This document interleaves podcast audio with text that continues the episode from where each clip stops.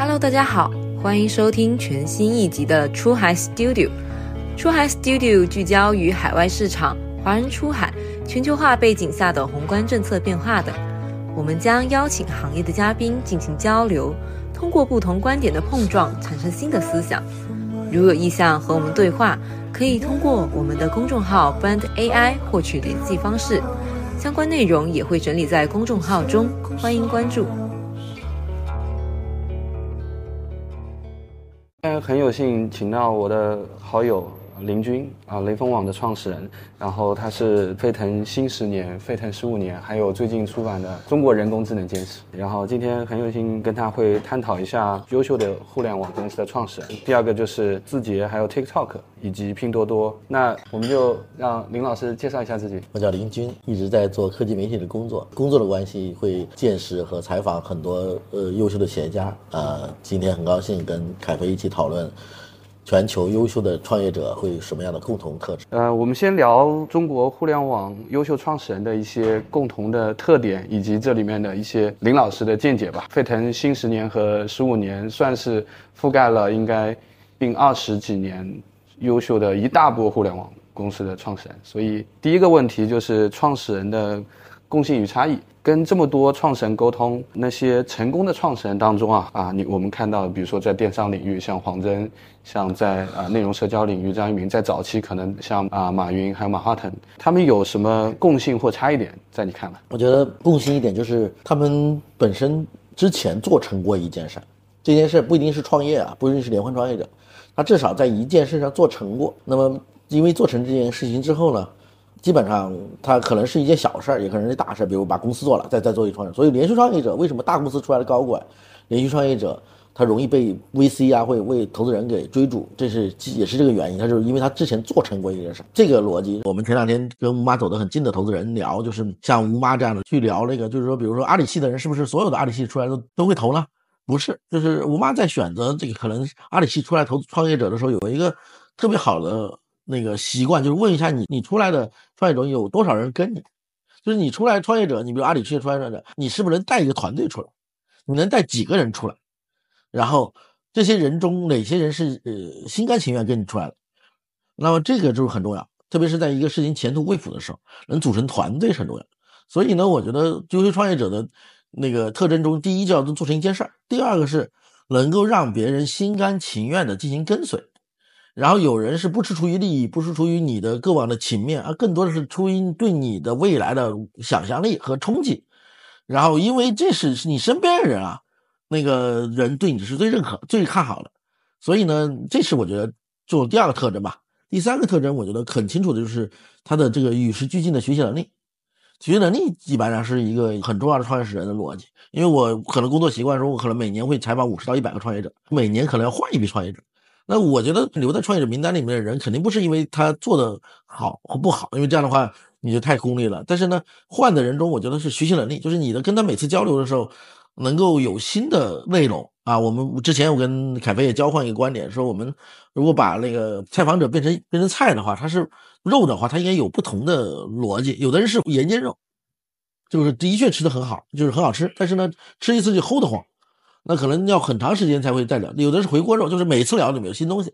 那么有的是那个可能是红烧肉，那吃起来要准备好，因为它要消化了要很难让人消化。所以呢，我觉得好的创业者应该是回锅肉，他每次在聊的过程中都能往前走，这个逻辑吧，就是这三点吧，能做成一件事儿，就是能够之前能做成一件事儿。第二件事情是能够能够有志同道合者跟随，第三个是说自己能长时间的保持对新鲜事物的学习和跟踪，与时俱进，呃，与时俱进，对。对。哎，这里面再如果再细看一下的话，今天像黄峥到千亿了，像嗯张一鸣到千亿，到千亿了，对这些，然后可能之前的创始人也有到千亿的，对对对，这里面有千亿的，对，有有千亿的，也有百亿的，也有十亿的。我们分三档来看。到能到百亿到千亿，其实考验的能力肯定更强，而且就这里面有什么？你觉得在规模或者在领域也可以，比如说电商和社交肯定又不一样，和这个内容，你觉得这里面有比较大的区别吗？比如说从规模来说，百亿或十亿、百亿、千亿，它的能力上有什么是特别核心？没有，你到千亿肯定不可能，或者是说在不同的行业里面是不是也有区别？这里看看能不能再展开。我写过一本书，但是卖的不好啊，就是叫《十亿美金教训》，大概是在十几年前写。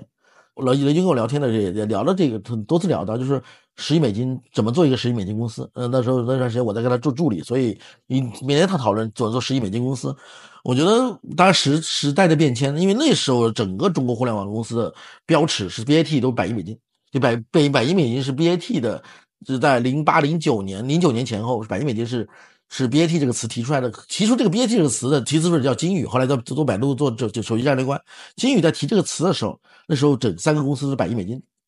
所以百亿美金这个事情，现在看来呢，我觉得如果现在看来的千亿美金、百亿美金、十亿美呃十亿美金，跟当年的百亿美金、十亿美金和可能几亿美金是相相对的。我觉得做成千就当年的百亿美金 BAT 这个这样的公司，到今天的这个所谓的字节 TikTok 这样的公司，我觉得他们是千亿美金公司。或者几千亿美金公司，包括腾讯和阿里啊，都是千亿美金公司。我觉得区别在于，就是千亿美金公司一定是生态有生态的公司，就是他手上一定是能够在他的业务里面长出百亿美金公司来。嗯，我觉得这是一个基本的逻辑。如果他的他的生态里面，他上下游长不出百亿美金公司过来，他的千亿美金公司就就无法支撑。所以这是基本逻辑，所以做。千亿美金公司和做百亿美金公司、做十亿美金公司应该是不同。就今天，就就换成今天视角，我十亿美金公司，我觉得能保证他自己不败，就能做一家。我觉得在资本市场上就做一家十亿美金公司。王兴有一句很有名的话，就是他说是没有百亿美金公司，要么就是往千亿美金走，要么就是几十亿走。这一两百亿美金公司很少。那么就是在于什么？就是要么你凭别人附庸，要么就是往下面滑。嗯，我觉得生态位，所以为什么大家会说在电商和在内容端能产生千亿美金公司？因为是两头，它是一个是用户端，一个是变现端，它是两头，因为它两头，所以它就生态位有有可能，要么是我负责所有变现，要么负责所有的用户，所以用户和生态端的这种在中间的链条的人会产生百亿美金公司，或者或者说十亿美金公司，那是两头的公司，比如字节是从短视频出发，它内容端从媒介开始出发，那变现端是阿里或者说像拼多多这样的公司它会千亿美金。所以腾讯也是，就它因为有微信，有 Q 当年的 QQ，它是一个就起点，就是用户端的起点。所以我这两端是能产生千亿美金公司，在中国啊，那那同样的道理也是，像美国也是，Facebook、Google 掌握流量，能能能变现的公司，比如说亚马逊能产生这个微软的公司，能产生也是产生万亿美金公司，是两个维度不同的公司。嗯，对，OK，理解。哎，这里面如果再深挖一下，就是这里面比如说做到百亿、千亿，你觉得？就这些创始人有不变和变化，不变其实也讲了，前面有三点其实是比较可能大家都有的。对，有有变化的，你能看到，比如说从十亿精进到百亿到千亿这个过程。我觉得是刚才我们这个特征了，对，只够大家做一个十亿美金公司，不够大家做一个更多的公司。对，就是我觉得那个做一家十亿或者百亿美金公司的核心逻辑是很，我觉得在你在做到一定规模的时候，再比如说你在做到 B 轮左右的时候，你的整个公司。要形成强现金流，如果不能在那个时间点形成强现金流，就是我们经常会说一个问题，就是字节张一鸣和和黄峥在 B 轮之前都极其苦哈哈，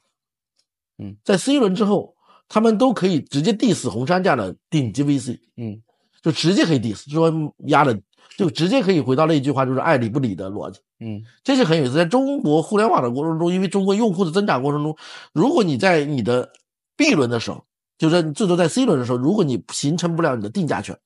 就是你的用户在用户端也不能形成自己的商业闭环的话，嗯，那这件事情本身来说，你的整个成为大的公司的可能性就很小了。嗯，你看我们都有很多经典段子，红那个字节在红杉的年会上直接怼怼那个红杉的合伙人说，你看当年让你投不投？嗯，然后甚至后来那个多多自自己出钱，跟老股东们一起，当然还有光慧眼识这种光光速一起投了一个 B 轮之后。他们后面直接黄峥写了内部信，就是说我们也就靠我们这点钱。要知道之前他要建一个合伙人，建一个顶级的委员会合伙人，他要飞从从上海飞到香港，要等着一个小时，然后聊半小时，就是站稳十亿美金的时候，他能够迅速的有了生态位之后，他只要有生态位，我觉得在中国现在的互联网或者全球互联网的这个中，你有生态位，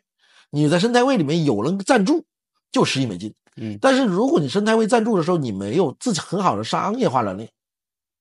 我觉得这些公司的整个能力，就往往往往这个做不大，嗯，所以我觉得怎么样的在它的早期能够，或者在它它的中早期的时候，能够构建自己的商业化能力，或者说自己对商业化这件事情、对商业闭环这件事想得很清楚，然后有没有更多的志同道合者和很好的帮他的人。我觉得这个事情可能因为你最开始找到那些人，可能都是都是真的是说朴素的认为你牛逼的人。那在第二个阶段的时候，你能找到了一些真的能帮你锦上添花和上台阶的人，而且这些人未必是优秀的光环的职业经理人，就是或者大企业的来高人，而是一种真正的能够在这个业务解决问题的人。这个时候，你的团队才开始形成第二次团队建设。嗯，然后当然还有一种方式就是自己成为管培生，用管培生的方式把自己做起来，用自己的团队。那个张一鸣的方式是采取的方式是买团队。买优秀的人进来，然后融入他的文化和逻辑。而那个黄峥的方式是带着管培生，一个给管培生不断的尝试机会，做小生意，让他们去做。因为这都是一个逻辑，就是他们实际上是买的那些能够做十亿美金公司的那些潜在的那创业者。他知道，他能，他因为他段位高，他能找到那些如果他自己做，努力的杀出来，他那些人杀出来也是十亿美金创业者。所以他的生态就就也是一样的，就是他能找到了一些。真正的能够能够做单独做一个，比如说十亿美金或者五亿美金公司的一个创业者，把它收进来，在他体系里放大。嗯，对，有个小段子我们很有意思，是说一个创业者被被张一鸣收了之后，或者一个优秀的业业务的创业者被收了之后，就要看张一鸣跟他吃饭的时间长短。嗯，这个是就是你时间越长。对。那个张一鸣可能对业务的了解，当然张一鸣每天会问一些从本质上问一些从底层问题问你。开始第一天你会觉得张一鸣特别白痴，第二天问发现张一鸣一激就白痴，第三天问你发现张一鸣不那么白痴，然后吃了一个礼拜之后饭之后发现，哦你是白痴，嗯，基本上我我觉得这个逻辑是这样的，因为他们都觉得哎呀这个原来这个过程是这样一个过程，所以他们能够找能不能在。他的在业务站稳之后，就是说自己能站住生态位置的同时啊，能找到自己的商业化闭环，再在他原来的最开始团队上能够再升级团队，这个我觉得是或者说能够把团队从管培用管培生的方式把他团队变成能打仗的团队，形成自己有战斗力的团队。因为之前的人是靠着愿景和和那个和你的对你的信任来支撑团队，这种支撑只会在在一年、两年、三年的这种成长过程中会被消磨掉。然后，如果没有好的商业闭环，有商业性的那个大的循环进来，新的团队进来之后，他们怎么？大家是论资排辈还是论战功？一个好的团队中，战功文化的形成是一个团队真正的开始。然后以此逻辑，如果说在这个时候百亿美金的时候进行战争，而如果能够持续打仗，嗯，打赢持续战争，嗯，那如果能持续打仗打赢，那这件事情。就变成另外一件事，就是你的公司跨越就很容易。所以我的基本公式是十亿美金的公司的模型是这个模型，就是这个团队模型这个模型。百亿美金模式是你要形成你的青年禁卫军，要形成自己的子弟兵，形成自己的有战力的团队，有释放战力，然后去打仗，然后能够一场场战打人。如果连续的打打仗，能在打仗过程中形成自己的方法论，形成自己的把业务主业茁壮。就阶段有可能再跨越成千亿美金，但还有问题要面对。千亿美金公司和百亿美金还有一个不同，就是千亿美金公司业务要比百亿美金公司业务要简单。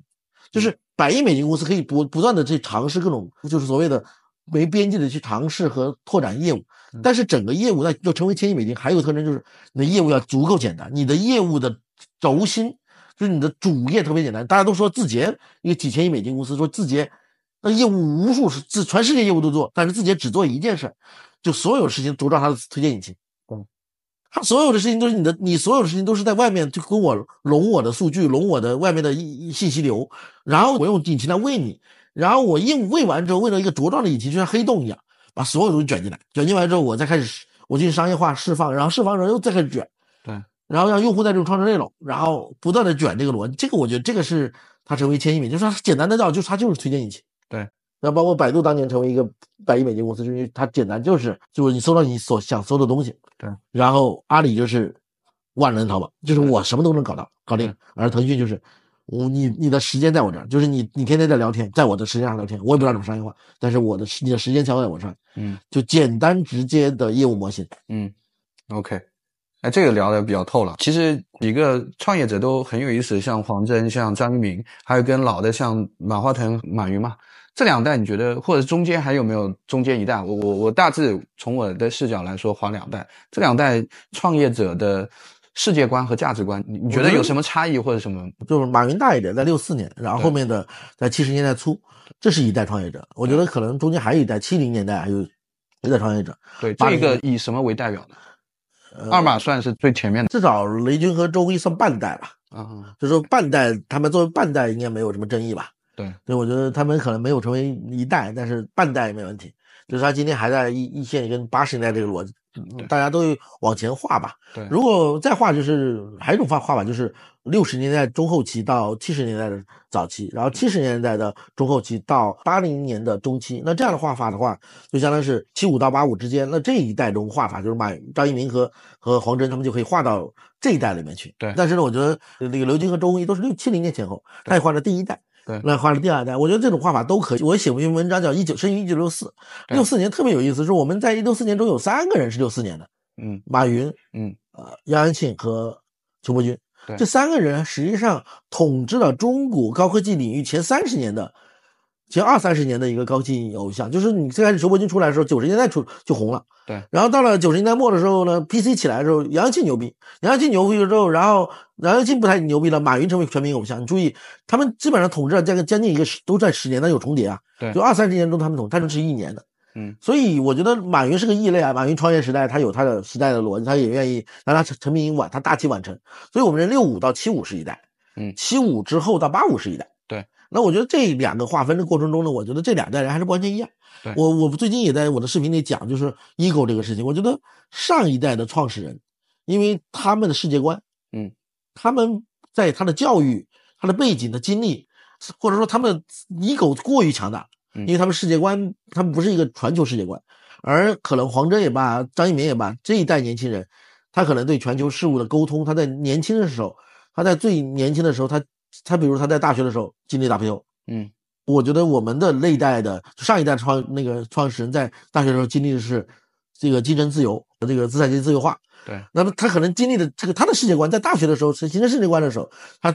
和 WPO 时候的世界观跟那个那个竞争自由这个这个时候的世界观哈，他是完全不一样的。就是我觉得那国际改革这些东西不一样，所以大家经历的事情不一样，导致世界的认知不一样。我觉得这两代人是不同的，所以你可以注意看。这一代的创业者，当然包括七零七零尾巴的是王鑫，七零尾巴的王鑫是七九年的，八零的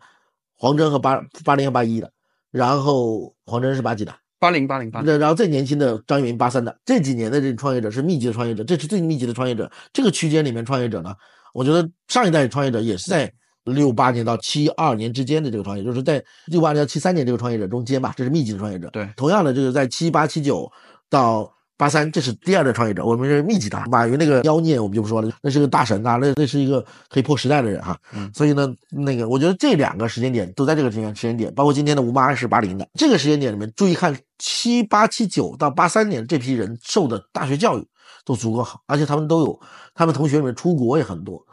结果他不出国，他的同学会出国，嗯，他的朋友会出国，正好遇到了中国全球和中国互联网的崛起，对，他们整个的这个世界观。和认知是不一样的，他们 ego 要远比上一代创始人的 ego 小特别特别多。嗯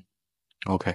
理解。哎，这个你觉得他们整个公司文化，你看啊，黄峥啊，张一鸣其实也很不一样。呃，他们在管理上，从管理文化和整个公司文化、使命、愿景、价值观这一块，你有什么看法吗？就是他们比如说继承于谁？承续于谁？就我们看刚刚说到的一些，比如说时代的因素、年代的因素，刚好比如说改革开放或者资本化或者什么样的，那到 WTO 其实都会有影响。那在他们沿袭的，比如说管理理念上，来源于哪个？比如说你像字节就很明显，黄峥也很明显的，这里面能再展开说一下吗？我觉得七零前后、八零后这两代企业家的很大不同，就是七零后企业家，就是七零前后的企业家的愿景、使命、价值观足够强，嗯，或者说。呃，写在墙上，贴在顶上，画在心上，那这是一个简单的逻辑。所以他们的都有强大的组织部、强大的战略部门，对啊，就那个强调这种上下一心的这种协同作战。但是呢，八零后的企业家，我发现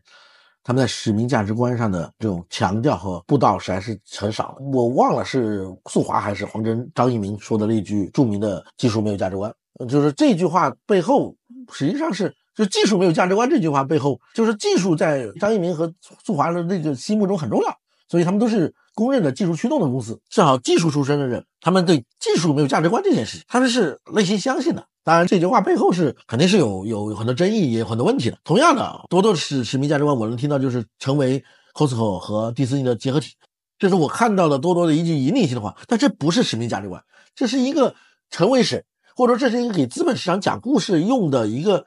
一个话术而已，或者说是一个形象的表达，它不是使命价值观。所以你可以多多和字节的使命价值观是不清楚的，包括美团，你说吃的更好，生活的更好，这使命是使命价值观不也不是，是业务的极高提炼。他们这一代人，我觉得使命价值观的理解和认知啊，因为就还是为什么 ego 足够小的人，ego 回归自己 ego 小的人，他在使命价值观的传递和表达上，他就没那么强。嗯，他不需要别人跟你同样的使命价值观，不需要是完整的志同道合，关键是你要能够帮我把人划分的话，因为他们手上都掌握了足够的好的军火和武器，他们可能对世界、对认知的理解、对世界理解更加本质，或者说更加愿意去，比如说是用更快的速度、更高的效率，能够去颠覆新的业务。他这个他们这种朴素的认知的时候呢，他们对使命价值观这件事情不是不提，是。他们未必内心中完全答应这件事，嗯，所以因为他一生中搬运不了这件事情，啊，有一句话很有意思，你一个人认真起来很可怕，嗯，但是首先是首先要认真，这句话有点绕啊，就是说的说的意思是说，首先认为是真的，对，我觉得这七零后企业家认为市民价值观和愿景，他真的是写到墙上的，他是认的，他也希望他的团队认，但八零后的企业家，首先他能募到全世界最好的人。对。他的人才密度是够的，他能够找到最好的人。他们有一套自己的方法论，他们觉得不需要驱动一个人去做事情，而是要找最好的人为他所用。所以，因为这个时代的变化，因为个体的成长环境，所以这一代企业家，我认为对使命价值观，他不至少不会挂在嘴边。就是为什么有一些或者八零后的一个创业者或者说企业家会翻车，或者说会翻车的原因是。就八零后的企业家，一旦提愿景、使命、价值观的时候，我觉得总是有问题。我们还讲一个例子，是我入行的时候特别有意思的例子。我入行的时候呢，联想如日中天，对，联柳柳传志老爷子这是这号令天下。我我们会参加柳柳传志誓师大会，就联想的誓师大会。我发现柳传志讲的那一段誓师和讲的逻辑，我让我们听得热血沸腾。嗯，同样的换他的接班人来讲，嗯，同样一段话，那段话我我都听了很多遍了，他同样在讲。这讲的同一段话，那新的接班人来讲的时候，你就发现苍白无力，嗯，了无生趣，嗯，听完之后你就觉得，妈，这个事情说的话是真的吗？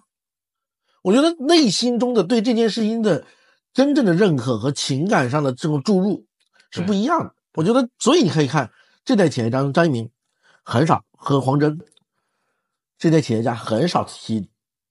价值使命。对对吧？你看，包括老的同学 BAT，包括老雷雷老板跟老周都会提，有时候提使命价值观，对对吧？你国为国家做安全啊，为国家做制造，对。你没听过那天那个电商那个逻辑吧？他就会说那个，他就是会说是汇龙这件事情背后是为了做蓝产农产品，是为了业务的驱动，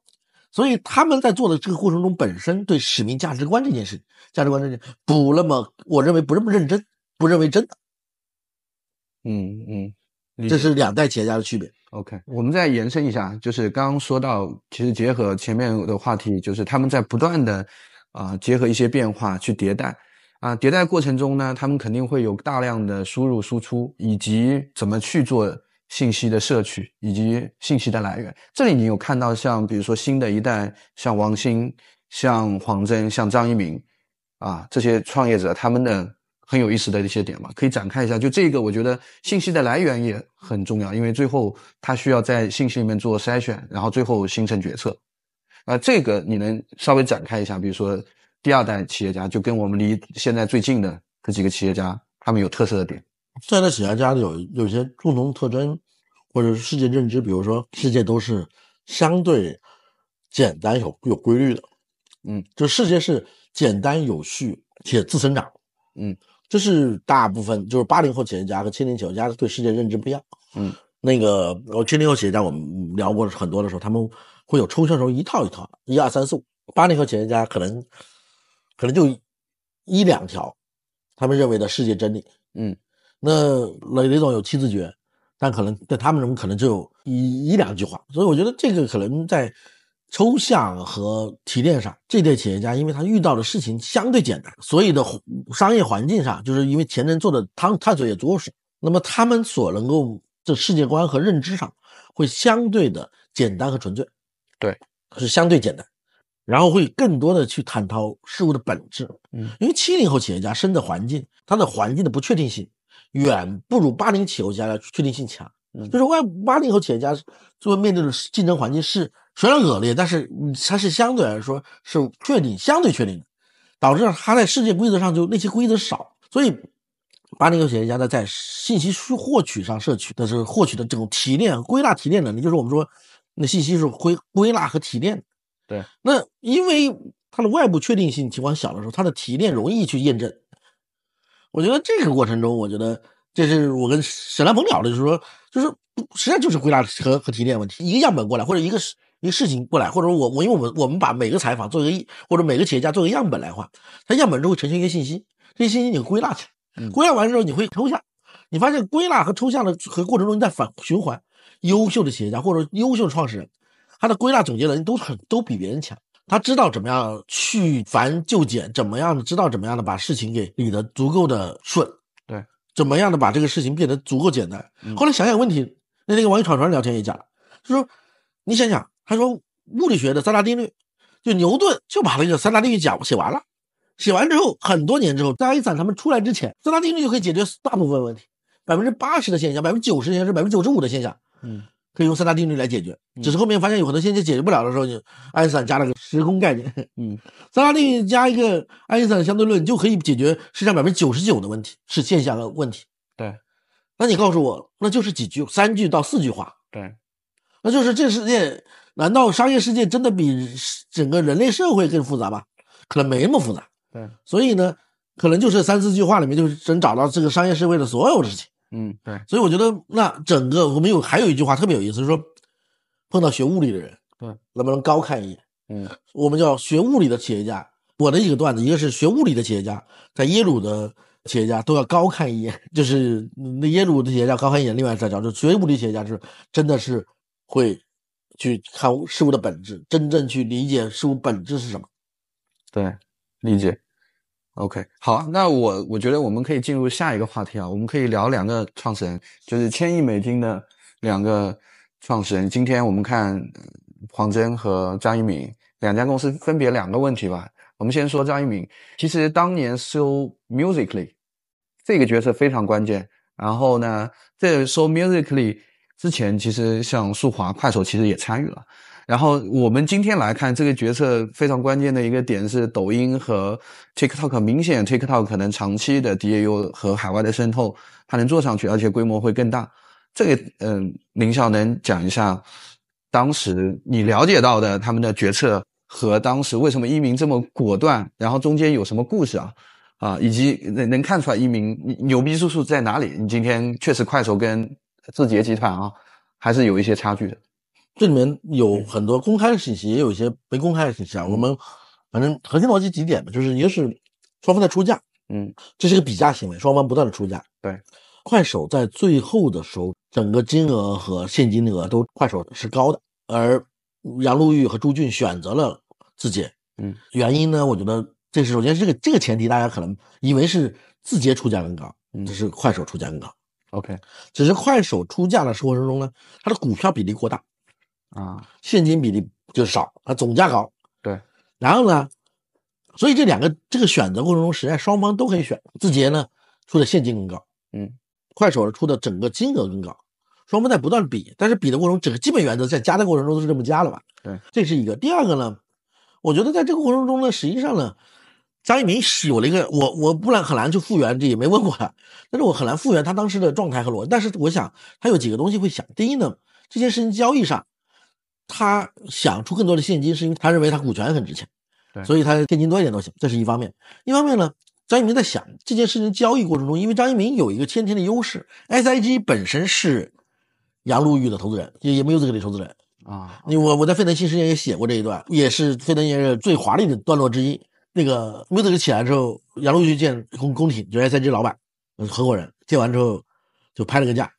当场宫廷就答应了。嗯，那个杨璐玉就说：“哎呀，不行，我要跟跟合伙人再商量一下。”对，意思说答应太快了，说明这个低估了。对，然后呢，第二天又报了个价，然后宫廷又答应了。然后呢，嗯，杨璐玉又觉得不对，又回去又反悔了。嗯第三天，就是第二天晚上又找了个理由，又就吞了，说再想想。嗯第三天又报了个价，宫廷毫不犹豫的又答应了嗯这件事情。杨璐玉还想反悔，宫廷就说呀，不能再反悔了。嗯意思说你反悔三回了，对，还是低了。首先呢，我觉得宫廷的在里面做内应这件事情，所以实际上张一鸣是占主动的，这是第一点啊。嗯就是他有，然后呢，还有一个问题，这里面呢，张一鸣为什么出更多的现金？他希望更多的股老股东买出去，所以他在交易上是更加对兄弟来说，因为他拿出更多的现金交易，他这个钱要么是你这创始人他拿了这个拿了足够的更多的钱，他们还要把老股东请走，他老股东不一定要是股股票的，对所以他没有太多区别。还有一个问题，快手在这件事情上没那么重视，嗯就是在投资并购 music 这件事情上，速滑没那么特别重视，但是张一鸣多重视呢？张一鸣亲自谈，有个段子是这么短谈的，就是中间出了个插曲，就是这里面股东里面出插曲，猎豹在这里面呢，猎豹最开始投了 music 百分之二十，富盛投了百分之二十，当然后面稀释没有这么多，但是也有也是有一票投否决权的，他一票否决权一直没让，因为一票否决权没让这个事情导致什么？导致了富盛跳出来说，你们同意，我不同意，你们如果答应我条件，我我就继续谈下去。他又附加卖了两家他的美国业务，除了他的业务，还有附带了，就是你把这两个业务买了，这两个业务当然自己也买完，后来也答应了，买了买下来之后卖掉了。当时他们两个人就在见富盛这件事特别有意思，每一次速滑见富盛是富盛去快手的办公室，嗯而张一鸣直接跑到了富盛楼下的咖啡厅，这个态度也不一样。对，那这时候你想啊，给的现金更多，内部有内应，重要的股东就想，我的天，你看，因为富盛肯定是谁给我条件开的好，听谁的。这时候快手直接出去了，嗯，实际上某种意义上说，字节用更小的代价赢得了 Musically，并不是外界以为的用更多的代价赢得了 Musically。嗯这个事情背后说明什么？说明大家不以为是那个啊，这个字节是靠钱赢的，或者说靠投入赢的嗯快手，嗯不是，是张一鸣对这件事情的认真程度，对认为真的程度。而且张一鸣在说服 Musically 的时候，我杨璐玉也聊过几次，就是杨璐玉有次跟我聊天说，速活不打动他，而张一鸣打动他。嗯张一鸣跟他说，我们有了 Musically 之后，有两点，第一点，我们更多的钱，我们会砸更多的钱做营销。嗯第二件事，我会投入更多的推荐引擎的力量，帮你去把这个东西做大。而这两点是当时 Musically 搞不定的，钱不够多，技术团队搞不定。所以你可以发现这件事情并不是张一鸣靠钱赢了速滑，而是靠张一鸣对这件事情的理解。我认为这件事情，哥们儿先发，他的先发优势很重要。我能答应他的各种条件，答应。当然最后因为答应了立富盛的这个条件之后，他的可能两个人出价差不多。但是我相信，就算出价更多的情况下，张一鸣也有答应。所以这就是对这个事情认知的本质。而且张一鸣也知道，他多少钱都会推，有多少都会加上去。就你加上去，我继续加，嗯很简单。老大跟老二打，吃掉老三的人，那老二跟老三一合并了，老大就那个市值要减一半。对而如果吃掉老三，老二市值减一半。对，我觉得，包括我们今天，我跟快手也聊过很多次，快手后来跟字节落败，核心原因只有一点，就是他们认为这个市场的上限天花板是一个可能三亿或者六，就是可能最后达到么调高，它可能这个天花板的这种认知，可能认为中国的这个用户的天花板，大家没想到不止下沉这个中国的一线城市、二线城市人用，没想到海外。对我觉得还是对整个世界的认知、世界观、对自我的认知过高。就是嗯我觉得速滑和陈一笑团队、速滑手团队的 ego 还是偏大，，OK，而张一鸣对的自我的 ego 和世界认知嗯更加本质和通透。，OK，就是因为这个逻辑，所以他们不一样。我在我的视频中不断的安利那个公式，嗯叫 ego 乘以 knowledge，那 ego 等于 knowledge 分之一。嗯就是我认为一个人的成就，就是在于他的 ego 的这个值跟他对世界理解的通透性相乘得的这个数。嗯如果认为他是他的 ego 是一，一是最小，嗯世界认知也就是一，嗯相乘等于一。如果这两个是五，那就二十五。嗯很多人在 ego 上就是一百分，或者说很多分，所以他乘一下就很大。你像这个八十年代的创业者，在 ego 上远小于七十年代的创业者。本来呢，这个世界就是这么进步的，就是说这一代人比上一代的 ego 小，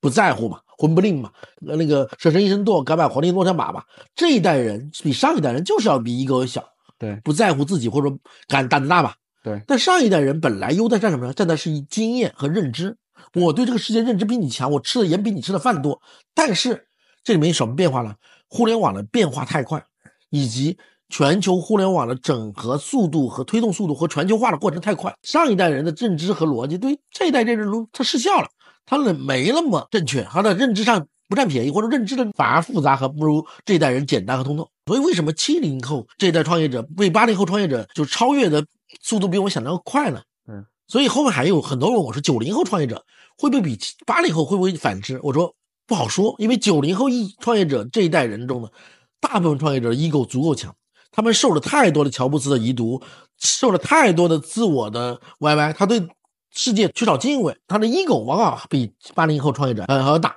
他的世界认知呢又相对来说，世界认知的八零后的创业认知又比他更加丰富和资源多，所以九零后创业者天降八零后创业者。OK，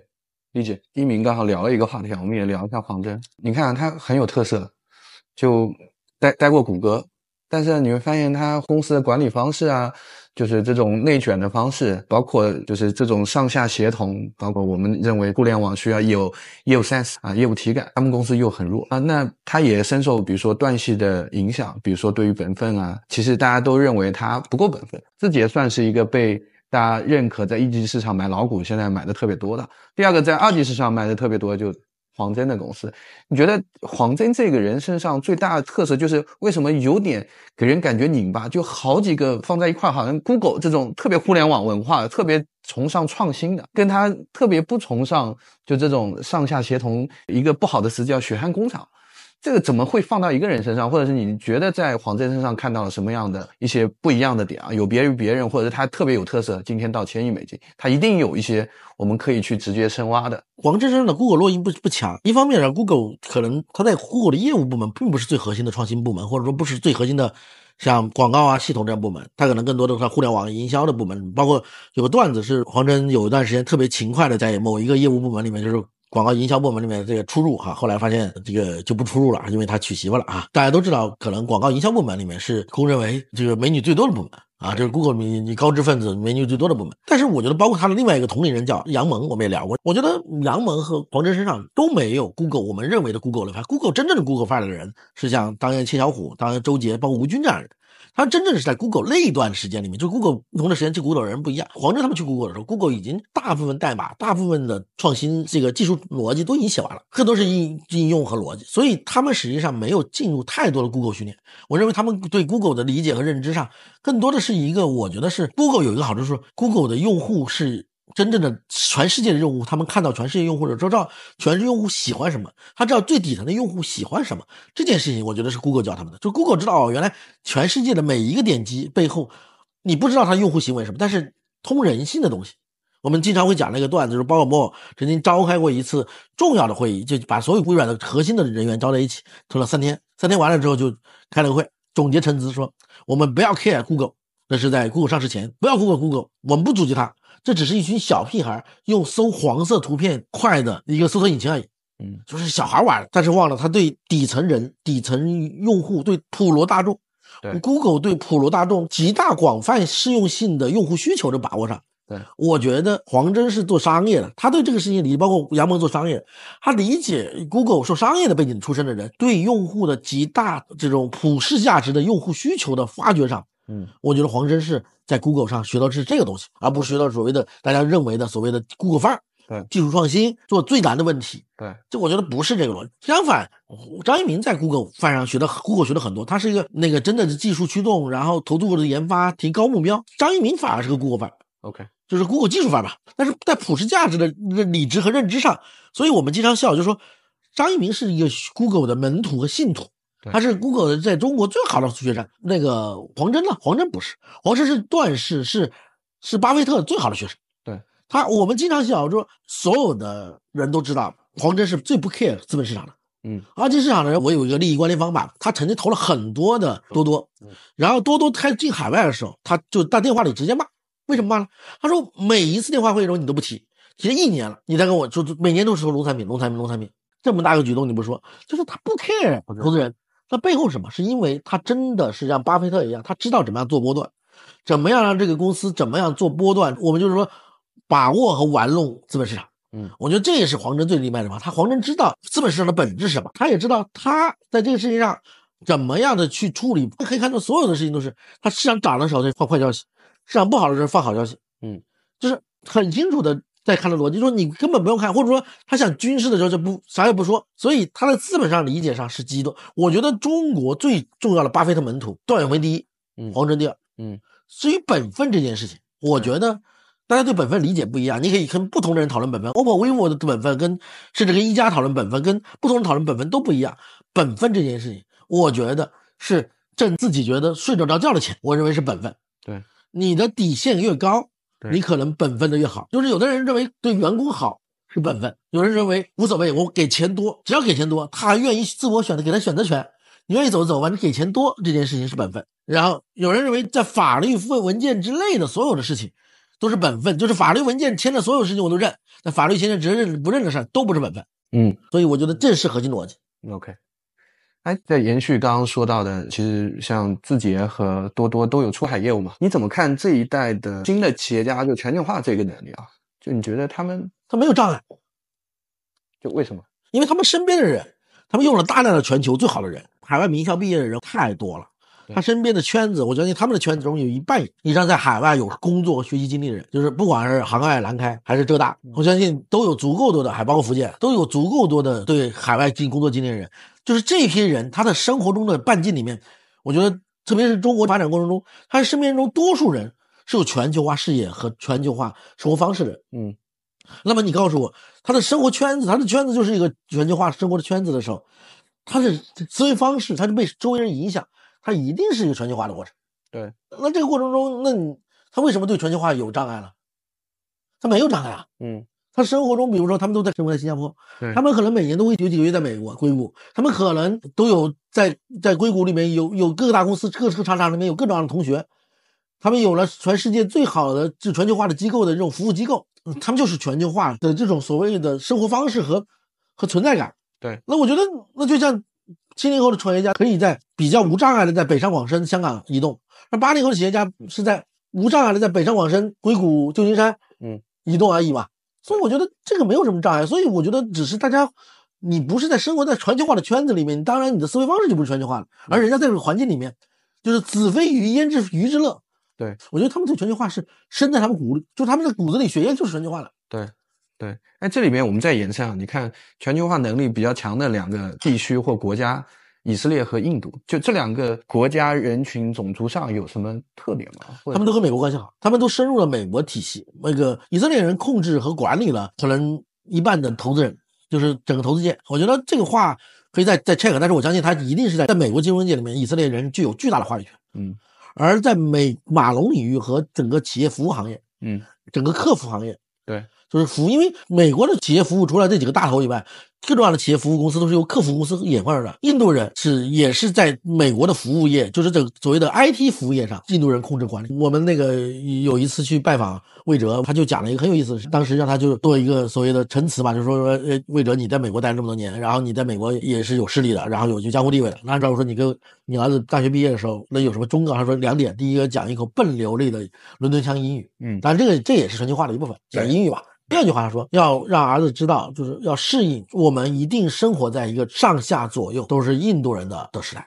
如果你做服务业，就信息服务业，就这句话，我觉得记住就是说，一定要生存在那个上下左右都是印度人时代。如果你要做金融业，你要想好，你要上下服务业都是以色列的时代。对，所以呢，我们跟美国人相比，在美中国的美国人是骄傲的，在美国的中国人是胆胆怯的。嗯我们在美国人的圈子的融合融合度是低于美印度人和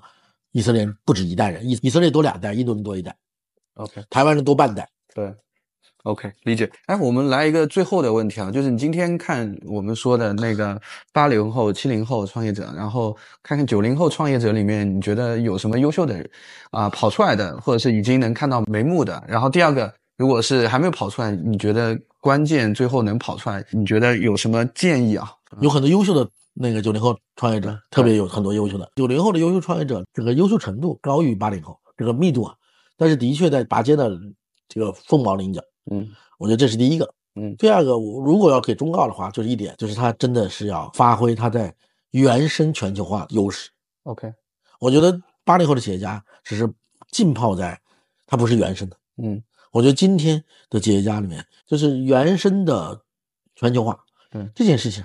我觉得是这一代企业家有机机会的所在。那这里面是不是会有一些，比如说在海外留学工作过的，会更有优势？呃不好说，就是你去理解全球化的过程中，你对全球化的理解嗯到不到位？有当地的生活经工作经验，会对当地所在国家的理解，但是你能不能理解非洲、中东、以色列、东南亚、印度、欧洲这些国家和包括中国在内，你在全球化的过程中，你的全球移动能力和你的整个的原生态的这种对整全球的这个六十亿人民的理解认知的底层，我觉得未必。今天也可能一个没有出过国的人，可能对非洲的理解超过我们。就是你你有没有对这六七十亿人口的整体性的一个认知和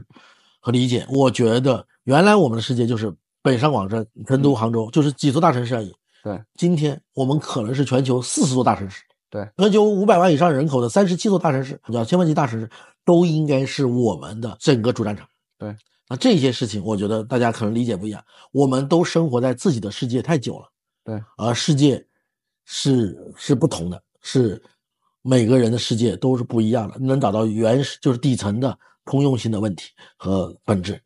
我觉得这个当然，今天 GDP 的手段和让全球化变得更加容易，因为大家可以用更好的方式来进行交流和传播。OK，好，谢谢谢谢。啊，今天特别感谢林少的接受采访，更多的内容可以关注我左邻右里的视频号以及我的系列出版作品。对，我觉得像《沸腾十五年》和《新十年》是我看了以后非常受用的两本。我个人工作以来，其实已经进入移动互联网的末期了，所以林少的书很好的让我补足了前 PC 互联网和移动互联网最精彩的那两段。所以特别感谢林校今天的采访以及他的书籍。然后大家感兴趣的可以关注林校的视频号左邻右里以及他的书籍。最近又新出了一本《中国人工智能简史》，非常夯实、很非常实在的一本书，所以大家可以关注。谢谢，好，谢谢林少。谢谢然后我们争取下一期再聊。谢谢，谢谢，再见。